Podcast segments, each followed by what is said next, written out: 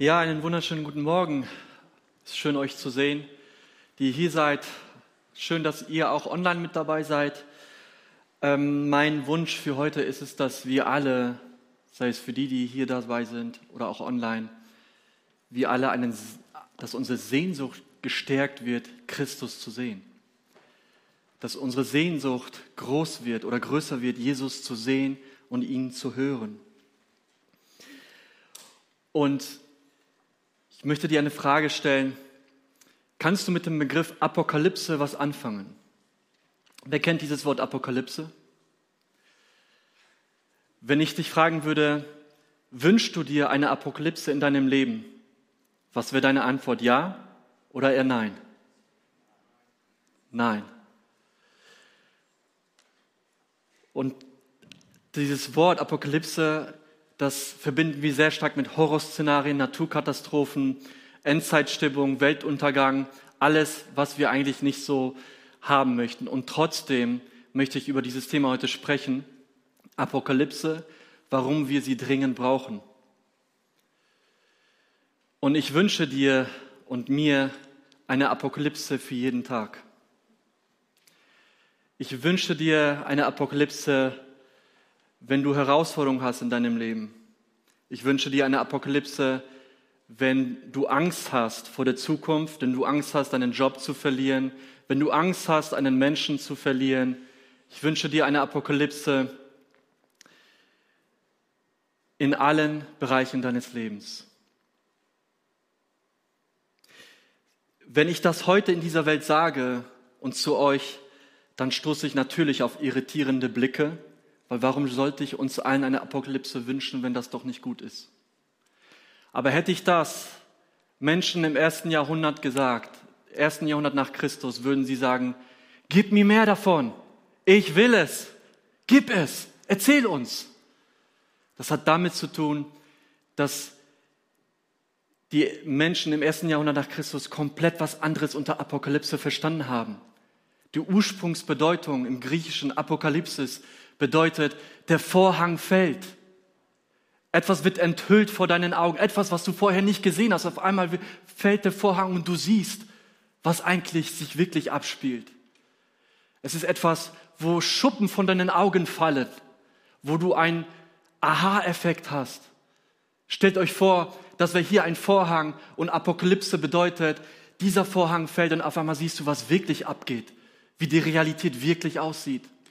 Und wenn ich sage, ich wünsche euch dies und mir, dann meine ich das, was die Menschen im ersten Jahrhundert verstanden haben.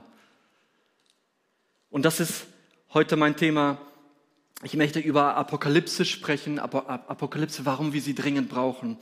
Und um es uns nochmal so vor Augen zu malen, was könnte es bedeuten, eine Apokalypse oder ich benutze mal das Wort Offenbarung, ähm, eine Enthüllung. Ähm, warum, warum ist es wichtig, das zu wissen? Oder ähm, wie könnte es aussehen, da möchte ich dir etwas erzählen, was wir als Familie dieses Jahr erlebt haben. Einige von euch kennen schon diese Story, aber ich, ich möchte sie nochmal hier erzählen, weil wir erlebt haben, wie großartig, wie heftig gut, wie, wie majestätisch, wie nahbar Gott ist und hineinkommt in den Alltag, ähm, mitten in deinen Alltag, wo du es vielleicht gar nicht die dessen bewusst bist. Und zwar am 30. Juni sind unsere Zwillinge geboren zwischen 3 Uhr und 4 Uhr nachts. Und bevor es losging, ich wurde geweckt durch das Singen meiner Frau. Sie war im Lobpreis. Sie hat ein Lobpreislied gesungen, wo zwei oder drei in meinen Namen versammelt sind. Da bin ich mitten unter ihnen. Vielleicht kennt ihr diesen Song. Und als ich dieses Lied gehört habe und wach wurde, wusste ich, es geht los. Die Wehen kamen. Ich war noch in Boxershorts, habe es geschafft, noch zu duschen. Ich weiß gar nicht, warum ich geduscht habe. Ich wollte irgendwo hin, auf einmal ruft mich meine Frau, sie ist im Badezimmer. Christoph, es geht los. Wir haben es nicht mehr geschafft, ins Krankenhaus zu fahren. Und auf einmal merken wir, und ich gehe ins Badezimmer und der Kopf, der Kopf kommt schon. Und auf einmal musst du reagieren. So, und sowas kann richtig nach hinten losgehen, menschlich gesehen. Wir haben da keine Ausbildung als Hebamme, gar nichts. Meine Frau kennt sich da schon so ein bisschen aus. Wir haben zwei Geburten schon hinter uns gehabt. Aber sowas zu meistern, ist für uns menschlich nicht möglich. So, und als es losging, haben wir gemerkt, wie Gott hineinkam. Weißt du, es ist eine Sache zu wissen, Gott ist da. Als Christen, wir, wir wissen das von der, von der Kinderstunde, Gott ist da, der ist jederzeit da. Aber das wirklich zu wissen, zu spüren, das, das haben wir nicht immer. Nicht in jedem Moment. Und trotzdem wissen wir, Gott da ist da. Aber in diesem Moment, in diesem Badezimmer, haben wir gespürt, Gott ist da. Das Badezimmer verwandelte sich in ein Heiligtum. Auf einmal merkst du, du stehst fast schon wie auf einem heiligen Boden, weil Gott kam mit seinem Frieden und mit seiner Weisheit hinein und hat uns die Kraft gegeben, das zu meistern. Wir wären nie in der Lage, das zu schaffen. Die Sanitäter sind äh, später gekommen, als die zwei Zwillinge schon auf der Welt gekommen sind. Die sind gesund zur Welt gekommen. Die Nachbarin hat uns auch noch geholfen. Sie meinte einen Tag später, sie war so aufgeregt, aber das hast du ihr nicht angesehen. Gar nichts. Jeder von uns hatte so einen übernatürlichen Frieden und meine Kinder waren wach, die hatten so einen Frieden. Keiner geriet in Panik. Als wir im Krankenhaus waren, war eine Hebamme, die hatte ihren letzten Arbeitstag und sie hatte, sie hat uns gesagt, sie ist dankbar, sowas erlebt zu haben, weil sie sowas in ihrer Laufbahn noch nicht erlebt hat. Und wir können nur sagen, Gott ist hineingekommen. Das war eine Apokalypsis. Auf einmal fallen dir die Schuppen von den Augen und du merkst, Gott ist wirklich da. Das ist keine Information gewesen an den Verstand. Das hat uns elektrisiert, weil wir wussten, Gott ist da und er hat uns sich offenbart als, als eine Hebamme als einen Friedensbringer, als jemand, der die Weisheit gibt. Schaut euch mal hier da oben um, da seht ihr bestimmte Beschreibungen, wie Gott ist, der, der dich heilt. Der Herr ist Friede, Gott der Barmherzige. Gott offenbart sich den Menschen in der Geschichte. Er ist nah, er kommt hinein. Und ich möchte heute über dieses Thema sprechen aus dem Buch, aus dem letzten Buch der, der Bibel und das ist das Buch, der, das Buch der Offenbarung. Griechisch heißt es Apokalypsis. Und es ist ein Buch, das die Christen damals im ersten Jahrhundert dringend gebraucht haben. Es gehört, dass das Buch der Offenbarung ist etwas, was viele Christen nicht so gerne lesen, weil sie gerade mit diesem, mit diesem heutigen Denken der Apokalypse da hineingehen, was da viel Schreckensszenarien sind. Aber eigentlich ist ja Apokalypsis was Gutes der Vorhang fällt. Und das Buch enthält drei Gattungen. Es beinhaltet, es ist ein Brief, es hat apokalyptischen Charakter und es hat einen prophetischen Charakter. Und was jetzt wichtig ist, auch für diese Predigt, ist der Aspekt des apokalyptischen Charakters. Ein wesentlicher Merkmal apokalyptischer Literatur ist folgender Gedanke. Sie enthüllt die unsichtbare Realität in der Gegenwart, das heißt, sie lässt den Vorhang fallen, sodass wir die Gegenwart sehen, wie sie wirklich ist. Ich sage es nochmal, weil das ist sehr wichtig zu, zu verstehen. Apokalyptische Literatur, wie das Buch Offenbarung, enthüllt die unsichtbare Realität in der Gegenwart. Das heißt, sie lässt den Vorhang fallen, sodass wir die Gegenwart sehen, wie sie wirklich ist. Mit all unseren Sinnen, die wir haben, mit unseren Augen, mit unserem, das, was wir riechen können, fühlen können. Wir nehmen vieles wahr, aber wir wissen, es gibt noch eine andere Komponente, das ist diese geistliche Welt, die wir nicht automatisch wahrnehmen können. Wir können sie nur spüren, aber nicht in Worte fassen. Es braucht eine Offenbarung, um uns zu zeigen, wie die geistliche Welt ist. Und Johannes, der, einer der letzten Apostel, der noch gelebt hat, später in 90 nach Christus, hat dieses Buch geschrieben. Und ich möchte euch eine Passage vorlesen aus dem Buch der Offenbarung. Die Offenbarung beginnt damit, dies ist die Offenbarung von Jesus Christus, die Gott ihm gegeben hat, um seinen Knechten, seinen Dienern zu zeigen, was bald geschehen ist. Glückselig, glückselig ist jeder, der diese Prophetenbotschaft hört und sie beachtet. Das heißt, wenn wir die Offenbarung lesen, das letzte Buch, werden wir glücklich. Glückselig. Und ich lese euch was vor und dann seid ihr glücklich. Versetzt euch mal jetzt in die Lage von Johannes, der das schreibt. Kapitel 1, Vers 9 bis 20. Ich, Johannes, euer Bruder und Mitteilhaber an der Bedrängnis und am Königtum und am Ausharren in Jesus, war auf der Insel, die Patmos genannt wird, um des Wortes Gottes und des Zeugnisses Jesu willen. Ich war an des Herrn Tag im Geist und ich hörte, hörte hinter mir eine laute Stimme wie von einer Posaune, die sprach, was du siehst, schreibe in ein Buch und sende es den sieben Gemeinden, nach Ephesus und nach Smyrna und nach Pergamon und nach Thyatira und nach Sardes und nach Philadelphia und nach Laodicea. Heute würde es heißen und nach Bonn.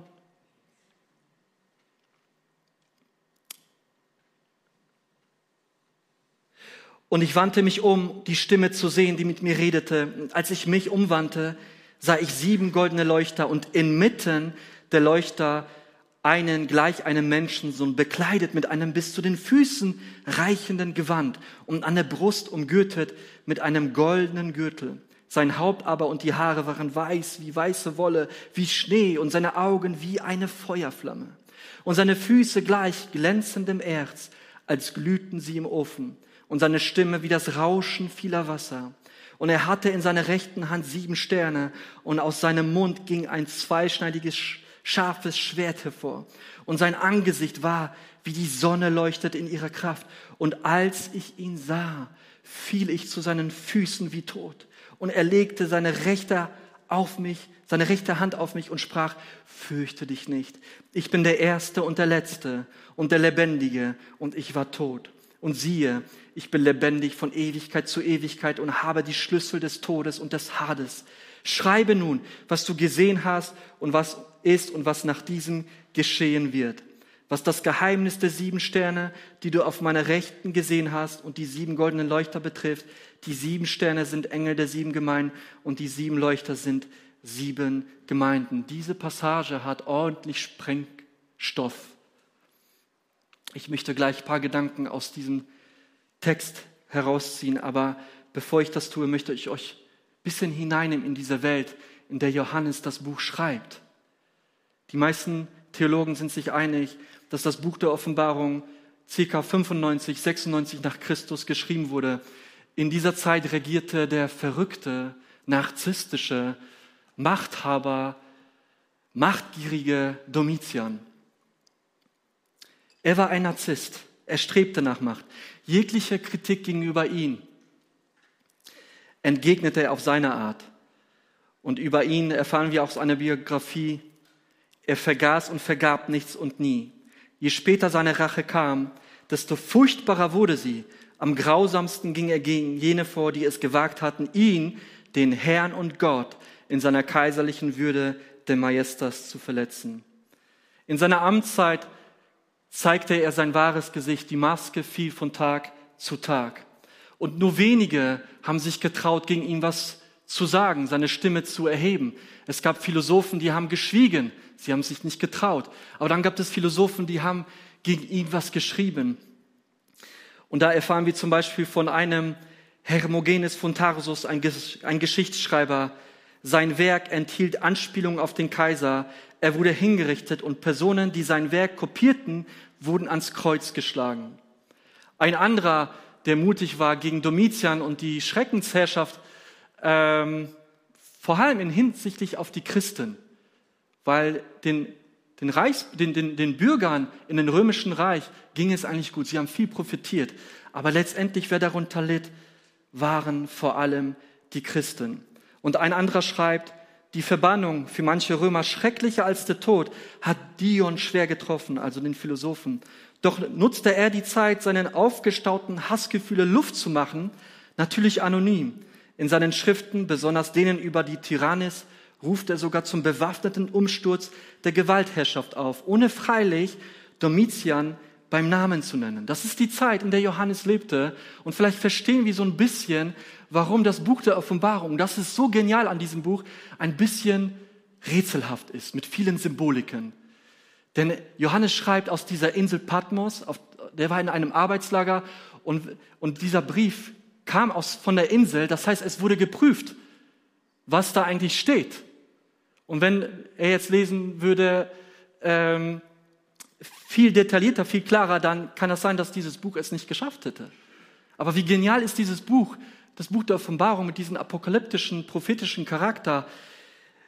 so Bezeichnungen wie das Malzeichen 666 oder der Ausdruck Hure Babylons erscheinen uns sehr fremd, aber es lud die Christen, die das gelesen haben, ein, mehr darüber nachzudenken. Symboliken sind dazu da, um Menschen einzuladen, was das eigentlich bedeutet.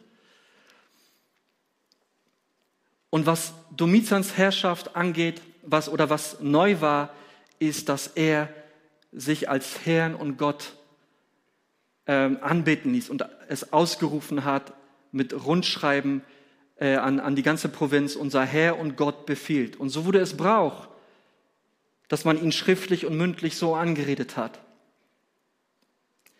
Und dass es Götterstatuen gab, gab in Rom, das war normal. Aber es hat mit Domitian an Intensität zugenommen. Das heißt, die Christen, als sie da gelebt haben, haben fast an jeder Ecke Götterstatuen gesehen. Und der Kaiserkult war für alle Bewohner, für alle Bürger obligatorisch. Wer sich, wer nicht mitgemacht hat an dem Kaiserkult, das heißt, ähm, wo du zum Beispiel zu einem Markt gehen musstest, um, äh, bevor du zu einem Markt gehen musstest, musstest du erstmal opfern. Bevor du irgendwo sonst hingehen musstest, musstest du äh, den Domizern opfern oder anderen Göttern. Und das war obligatorisch. Und wer da nicht mitgemacht hat, das erschien dem Kaiser als respektlos und das hatte Folgen. Und für uns ist klar, die Christen konnten da nicht mitmachen. Denn für sie ist und bleibt Jesus der einzige Herr und Gott. Hier kann man keine Kompromisse eingehen. Und die Christen standen in der Gefahr, diese Kompromisse einzugehen. Und die Priester dieses Kaiserkultes und die Kommunen in Kleinasien, in der heutigen Türkei, sie verbreiteten diese Propaganda. Sie haben auch davon profitiert. Und die Christen mussten sich entscheiden, wen sie hier eigentlich dienen. Und sie haben das gespürt. Am Markt Lebensmittel zu kaufen oder zu, ver zu verkaufen. Auf wirtschaftlichen Ebene, der wirtschaftliche Zweig und Arbeitswelt war sehr eng verknüpft mit Götzenopfer und, und Götterkult. Das heißt, der Druck ist gestiegen. Und wenn du da nicht mitgemacht hast, war die Konsequenz, dass du im, äh, im, dass du unter Druck gesetzt wirst, dass du verleugnet wirst, dass, du, dass Menschen über dich schlecht reden. So erlebte die Kirche damals einen Druck von außen, aber auch von innen. Viele Ehelehren schlichen sich ein in die Kirchen. So in dieser Zeit lebt Johannes und er ist in dieser Zeit ein, ein Licht für die Christen. Nicht nur für die Christen, aber für, die, für viele andere Menschen. Er ist ein Vorbild. Er verkündigte die Botschaft von Jesus Christus und verneinte es öffentlich, dem Kaiserkult seine Knie zu beugen. Seine Anbetung gehörte allein Jesus Christus. Und so wurde er von, von, von der römischen Regierung als Unruhestifter dargestellt, als ein Troublemaker, Problemstifter. Und so landete er auf der Insel Patmos in die Verbannung.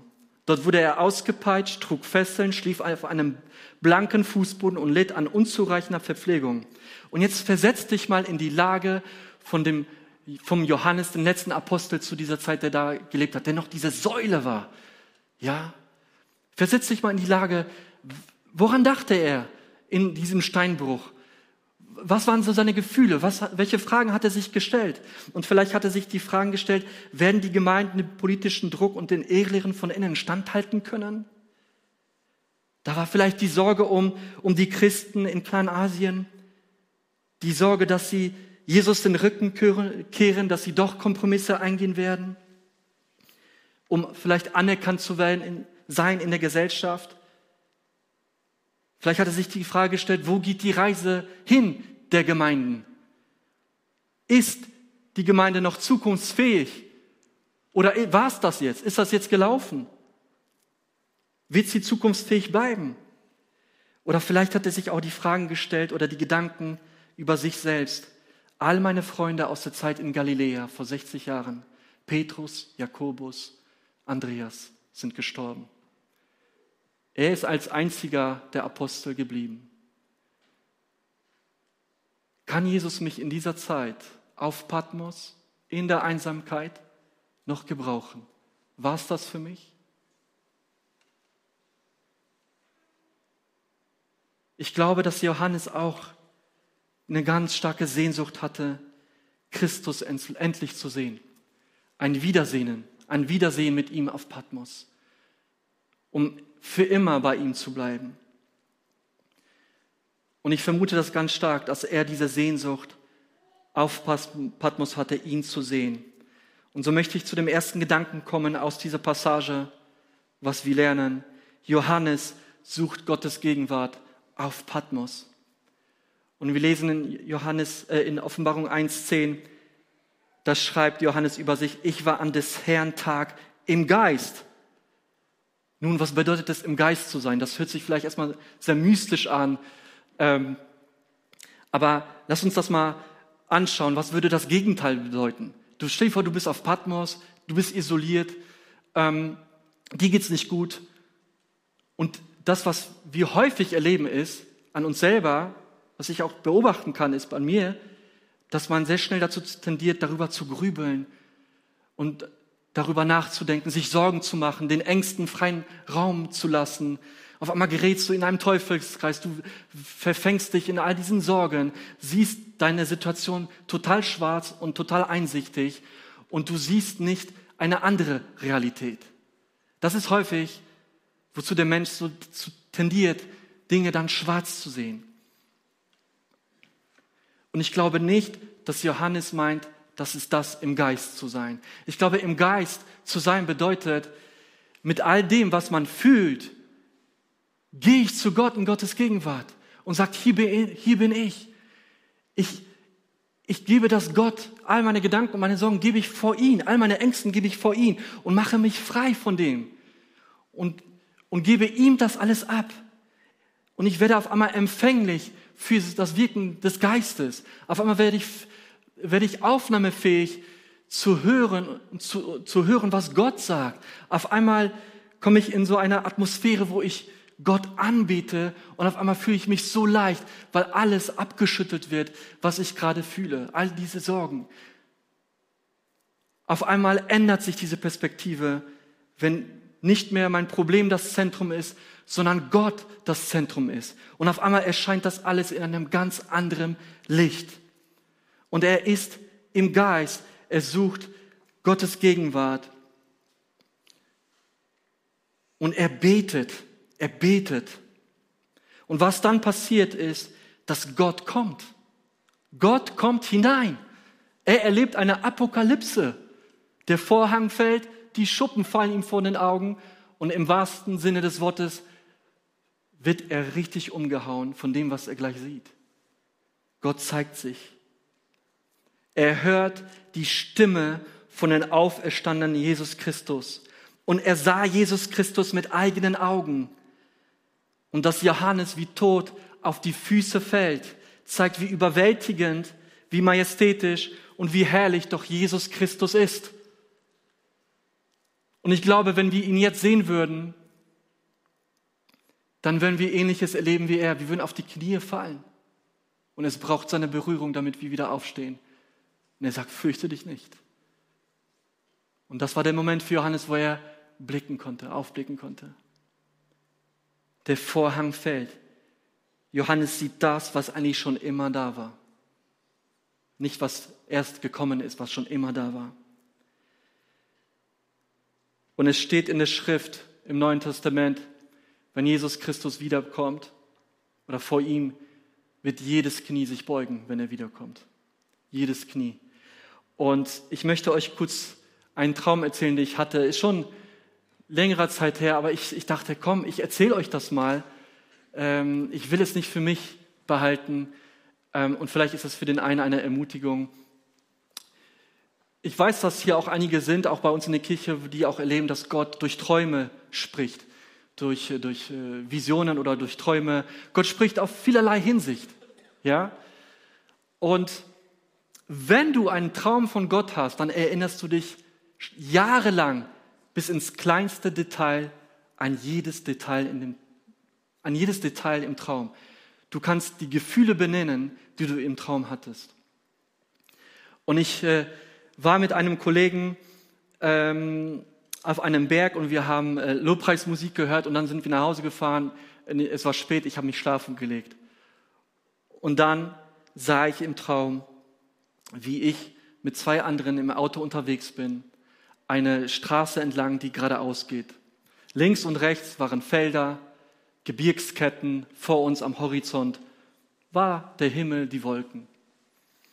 Und wir fahren, wir fahren und in einem Moment merken wir, die ganze Umgebung verändert sich. Es nimmt eine neue Gestalt an. Die Felder sind immer noch da, aber sie bekommen eine lebendige Farbe.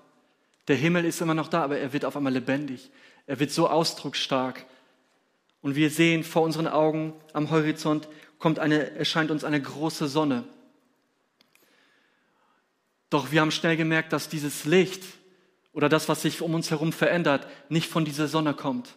Denn inmitten dieser Sonne sehe ich auf einmal, wie jemand in Form eines Kreuzes steht, der aber nicht tot ist, sondern lebendig ist, der heller ist als die Sonne.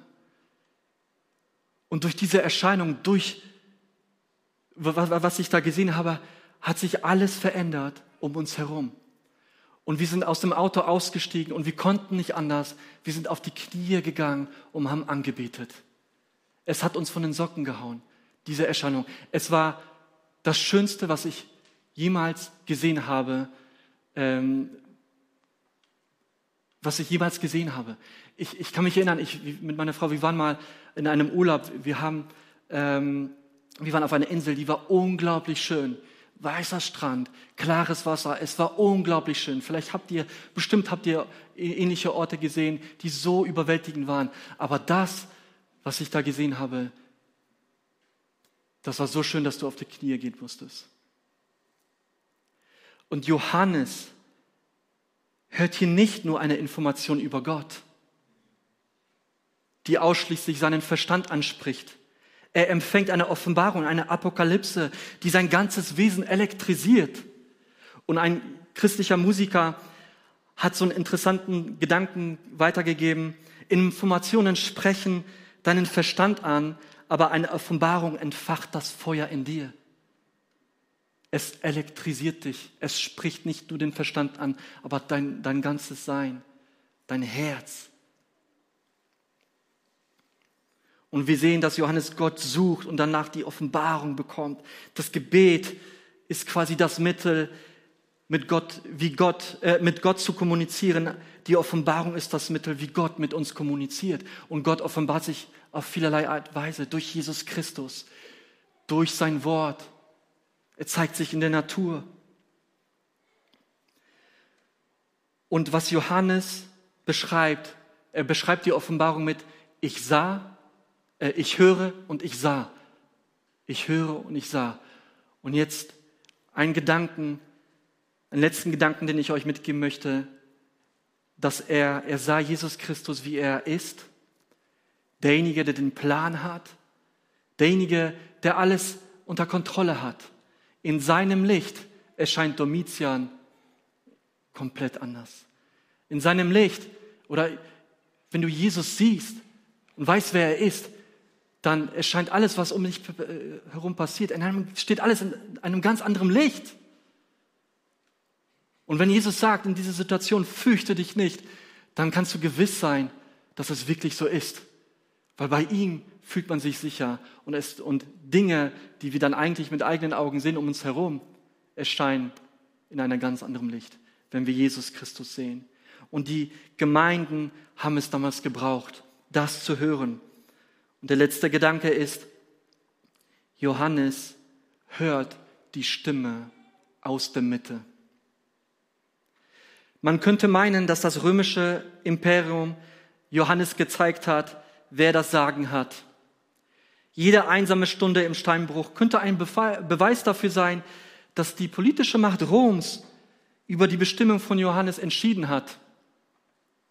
Man könnte meinen, dass, dass das römische Reich die Kultur, das Denken, den Rahmen gegeben haben, wie Johannes denken soll.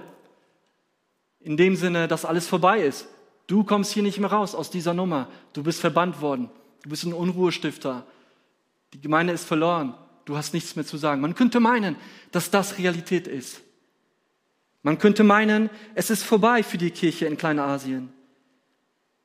Man könnte meinen, dass die Christen geschwächt werden, durch diese Situation. Doch die Offenbarung, die Gott ihm schenkt, zeigt, dass die Realität anders aussieht. Wenn der Vorhang fällt, dann siehst du, was wirklich Wirklichkeit ist. Er sieht Jesus Christus als den lebendigen, erhabenen Herrscher des Universums, der das Zentrum und der Schöpfer aller Dinge ist. Und auf einmal erscheint ihm die Gegenwart, die er bislang mit seinen Augen sah, komplett anders. Der Schalter ist angegangen. Der Vorhang ist gefallen. Jesus Christus ist da. Er ist nicht gekommen, er ist da. Denn wir hören aus dieser Passage die Stimme aus der Mitte. Er wandelt inmitten der Kirche. Die Stimme kommt nicht von oben, sie kommt nicht von der Seite, sondern sie kommt von der Mitte. Inmitten der Gemeinde. Und wenn er inmitten der Gemeinde ist, dann weiß er auch, was gerade passiert in deinem Leben. Denn er sagt zu jedem der sieben Gemeinden, ich weiß, ich kenne deine Werke. Und wenn er sagt, ich weiß und ich kenne, dann ist er inmitten seines Volkes. Ihr müsst euch das so vorstellen, Jesus ist nicht dort, dort, sondern der wäre in, inmitten, in, in, in diesem, inmitten der Gemeinde. Und, und das ist das, was Johannes sieht. Dass die, dass die nicht alleine sind, sondern dass er wirklich da ist. Und Jesus sagt, ich kenne deine Situation, ich bin da. Und letztendlich, eigentlich ist das nichts Neues, aber eine Offenbarung von Gott zeigt uns eigentlich oder erinnert uns daran, dass Jesus wirklich da ist, dass er da ist und deine Situation kennt, dass er uns näher ist als wir denken. Und er sehnt sich danach, dass wir ihn suchen und dass wir ihn entdecken. Er sehnt sich danach, uns, sich uns zu offenbaren. Und um vielleicht noch ein Beispiel zu erwähnen, wie es auch noch aussehen könnte im Alltag. Wir in den letzten drei Monaten haben wir bei Freunden aus dieser Kirche gewohnt, die auch zwei Kinder haben. Wir haben eine unglaubliche Gastfreundschaft erlebt, ein großes Herz. Wenn wir Freunden erzählen, ähm, dass, äh, dass andere uns aufgenommen haben, eine sechsköpfige Familie, dann kommt die Aussage, was habt ihr für Freunde? Und wir haben uns versucht, auch gegenseitig zu unterstützen. Und unsere Freundin Sie musste sich auch für, um die zwei Kinder kümmern, aber sie hatte so auf dem Herzen, um uns, uns auch zu helfen, zu unterstützen, aber ihre Kräfte waren begrenzt. Und so äh, lag sie im Bett und hat darüber nachgesinnt und hat auch äh, das Gott mitgeteilt. Und auf einmal bekommt sie von Gott einen Impuls, der für uns als Familie wichtig war. Weißt du, Gott offenbart sich in Sachen der Erziehung, ja, in, in, in vielerlei Hinsicht. Gott kommt, er ist da, er, er kannte unsere Situation, welche Herausforderungen wir haben als Familie. Er ist da. Und wenn wir ihn suchen, dann hilft er uns. Er zeigt sich uns, so wie wir es gerade brauchen. Und das ist das, was ich euch heute mitgeben möchte, diese Sehnsucht zu haben, Christus zu sehen diese Sehnsucht zu haben, sich nach ihm auszustrecken, diese Sehnsucht zu haben nach dieser Apokalypse, Vorhang fällt. Christus ist da. Und vielleicht brauchst du ihn heute auch als einen liebenden Vater. Vielleicht brauchst du ihn heute als jemand, der Frieden hineinbringt in deine Situation. Vielleicht brauchst du ihn als jemand, der der die Weisheit gibt, eine, die richtige Entscheidung zu treffen. Vielleicht brauchst du ihn als den Arzt, den Heiler.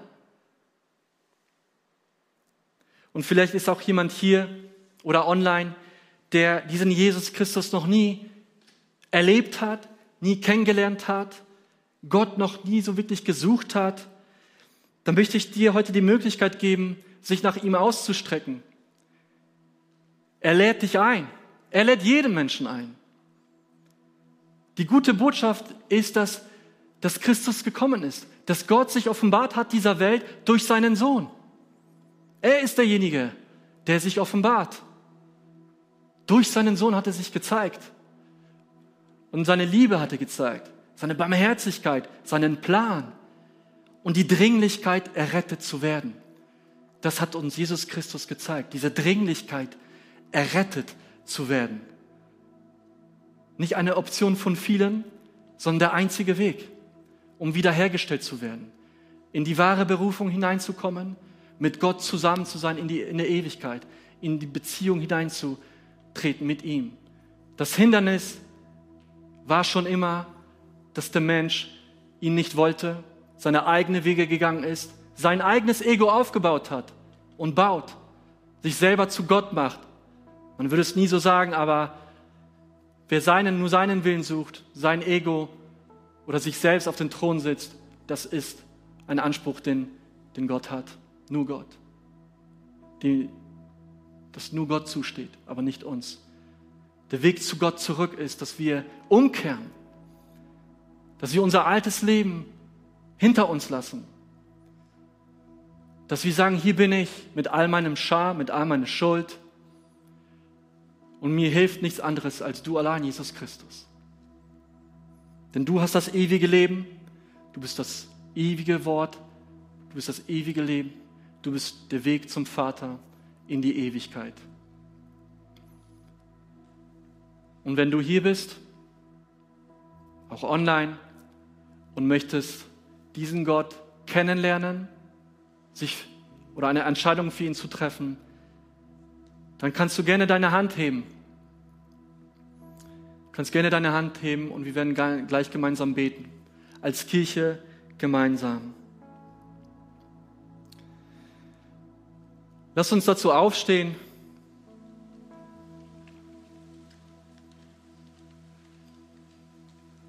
Und zusammen auch das Gebet sprechen. Vielleicht auch für dich, der du auch schon länger mit Gott unterwegs bist, nochmal neu vor Augen zu malen. Diese Entscheidung, die du damals getroffen hast, nochmal zu festigen. In der Offenbarung 3, Vers 20 sagt Jesus zu einem der Gemeinden, siehe, ich stehe an der Tür und klopfe an. Wenn jemand meine Stimme hört und die Tür öffnet, zu dem werde ich hineingehen und mit ihm essen und er mit mir. Er steht an der Tür und klopft. Und wenn jemand meine Stimme hört und die Tür öffnet, zu dem werde ich hineingehen und mit ihm essen, er mit mir. Lass uns gemeinsam das Gebet sprechen. Vater im Himmel, Vater im Himmel, danke, dass du mich liebst. danke, dass du mich liebst. Danke, dass du dich für mich entschieden hast. Danke, dass du dich für mich entschieden hast. Herr Jesus Christus, Herr Jesus Christus, du bist für mich gestorben und auferstanden. und auferstanden. Vergib mir meine Schuld. Mir meine Schuld. Ich wähle dich jetzt Ich wähle dich jetzt als meinen Retter und Herrn. Retter und Herrn. Dir will ich folgen. Dir will ich folgen. Amen. Amen. Wenn du diese Entscheidung für dich getroffen hast, melde dich gerne bei uns. Wir würden uns sehr freuen. Wir gehen jetzt in den Lobpreis und ich möchte dich nochmal echt ermutigen, jede Einzelne online hier, lass uns ausstrecken nach dem Heiligen Geist, lass uns ausstrecken nach Gott und eine neue Begegnung mit ihm zu haben. Wir werden gleich ein tolles Ereignis haben, als auch als Kirche. Die Ältesten kommen gleich auf die Bühne, wir werden das Abendmahl feiern. Bevor sie das tun, lass uns Gott anbeten, ihn suchen und eine neue Begegnung mit ihm haben. Amen.